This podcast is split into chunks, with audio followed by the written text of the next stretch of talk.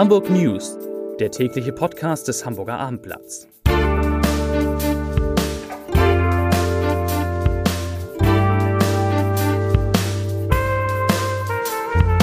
Moin, mein Name ist Lars Heider und heute geht es um die nächste Erhöhung der Gaspreise für die vielen Hamburgerinnen und Hamburger, die in der sogenannten Grundversorgung sind. Weitere Themen. Der HSV plant einen Wolkenkratzer am Volkspark. Eine S-Bahn-Strecke wird komplett gesperrt und die Abgabe der Grundsteuererklärung rückt näher. Dazu gleich mehr. Zunächst aber wie immer die Top 3, die drei meistgelesenen Themen und Texte auf abendblatt.de. Auf Platz 3 lohnt sich der Umstieg auf Pellets. Auf Platz 2 Sylt vertreibt Punks mit Bahntickets als Abschiedsgeschenk. Und auf Platz 1 Premiere. Ab heute fährt die S2 autonom durch Hamburg. Das waren die Top 3 auf abendblatt.de.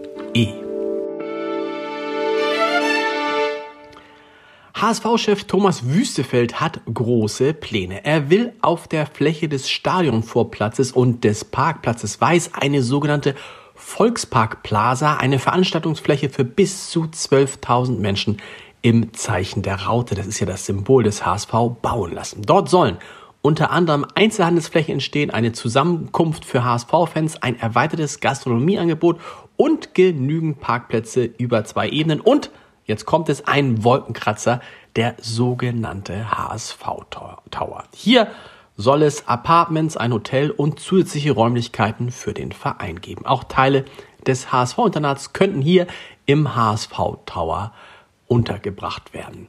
Das mindestens 25 Stockwerke hohe Haus soll nach Wüstefels Wünschen von der A7 mit einer leuchtenden HSV-Raute auf dem Dach zu sehen sein, ähnlich wie bei Schalkes Felddienstarena, wo man das blaue Schalke-Logo von der A44 schon von weitem bewundern kann. Wüstefels Idee dahinter, ich zitiere, wir wollen den HSV noch stärker mit Hamburg verbinden. Zitat Ende. Das gesamte Projekt soll, Achtung, zwischen 150 und 200 Millionen Euro kosten und von privaten Investoren finanziert werden. Wo wir gerade beim Geld sind, die Gaspreise in Hamburg steigen immer weiter. Nachdem E.ON Energie erst zum 1. August die Tarife in der Grundversorgung kräftig angehoben hatte, folgt zum 1. November bereits die nächste Preiserhöhung. Die Kilowattstunde kostet dann 16,24 Cent. Bisher sind es 12,48 Cent. Nochmal ein Anstieg um 30 Prozent. Dieser Tarif gilt für Haushalte mit einem Jahresverbrauch von mehr als 15.000 Kilowattstunden. Der jährliche Grundpreis bleibt hier mit 171 Euro und 36 Cent konstant. Bei einem Verbrauch zwischen 2551 bis 15.000 Kilowattstunden verlangt E.ON Energie ab November 16,815 Cent pro Kilowattstunde. Das ist ein Plus von 28 Prozent. Kleiner Trost, nach Berechnungen von Check24, dem Vergleichsportal, erreichte der durchschnittliche Gaspreis für Kunden in ganz Deutschland im September mit 21,9 Cent pro Kilowattstunde ein neues Rekordhoch. Im Vergleich zum September 2021 habe sich die Gasrechnung für einen Haushalt mit einem Jahresverbrauch von 20.000 Kilowattstunden um 232 Prozent erhöht. Für Fahrgäste der S3 und S31 wird es am Sonnabend noch einmal eng. Zwar wird die durch einen Lkw-Brand beschädigte Brücke ab kommenden Montag wieder freigegeben. Vorher gibt es aber noch einmal eine 24-Stunden-Sperrung, die am Sonnabend um 1 Uhr beginnt. In der Zeit fällt der 20-minütige Pendelverkehr auf der S3 komplett aus. Und auch der 833. Hafengeburtstag an diesem Wochenende und der Halbmarathon am Sonntag werden in großen Teilen Hamburgs für Verkehrsbehinderung sorgen. Bis Montagmittag kommt es zu verschiedenen Straßensperrungen. Wo diese genau sind, lesen Sie natürlich auf abendblatt.de. Haben Sie schon Ihre neue Grundsteuererklärung beim Finanzamt abgegeben? Nein? Dann habe ich eine gute und eine nicht so gute Nachricht für Sie. Die gute, Sie sind nicht allein. In Hamburg haben erst 20 Prozent all derjenigen, die das machen müssen, die Erklärung eingereicht. 80 Prozent also nicht. Die nicht so gute, die Zeit läuft.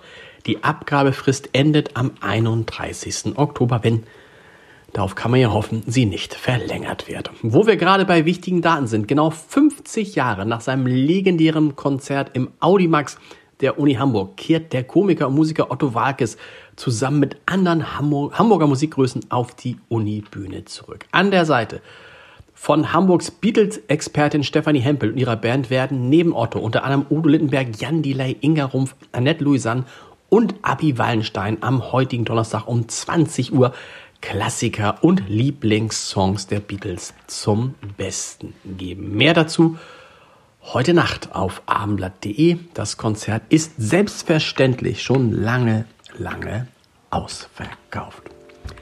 Zum Podcast-Tipp des Tages in Wie jetzt fragen sich der Wissenschaftler Dieter Lenzen und ich aus gegebenem Anlass, ob sich Politikerinnen und Politiker eigentlich an alles erinnern müssen. Sie ahnen, worum es geht und ich hoffe, Sie vergessen nicht, einmal reinzuhören unter www.abendblatt.de slash podcast. Wir hören uns dann morgen wieder um 17 Uhr mit den Hamburg News. Bis dahin. Tschüss.